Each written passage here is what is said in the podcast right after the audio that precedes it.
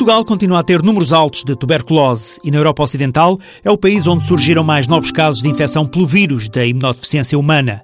Nos últimos dois anos, os indicadores apontam para uma redução nas duas doenças, mas Fernando Maltês, diretor do Serviço de Doenças Infecciosas do Hospital Corri Cabral, faz um aviso. Não podemos de forma nenhuma baixar a guarda na medida em que sobretudo atravessando um período de crise económica que favorece a má nutrição, as más condições sociais, também a falta de acesso a cuidados de saúde, criam-se as condições necessárias a que se possa notar um recrudescimento das duas patologias.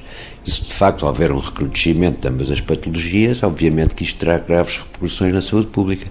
Qualquer delas, infecção por VIH e tuberculose, são doenças que, quando não controladas, têm grave repercussão ou podem ter grave repercussão na saúde pública. Pessoas com VIH têm mais tendência para contrair tuberculose porque o sistema imunológico está debilitado. A infecção por VIH hoje é um sinal de alerta para rastrearmos sempre a tuberculose.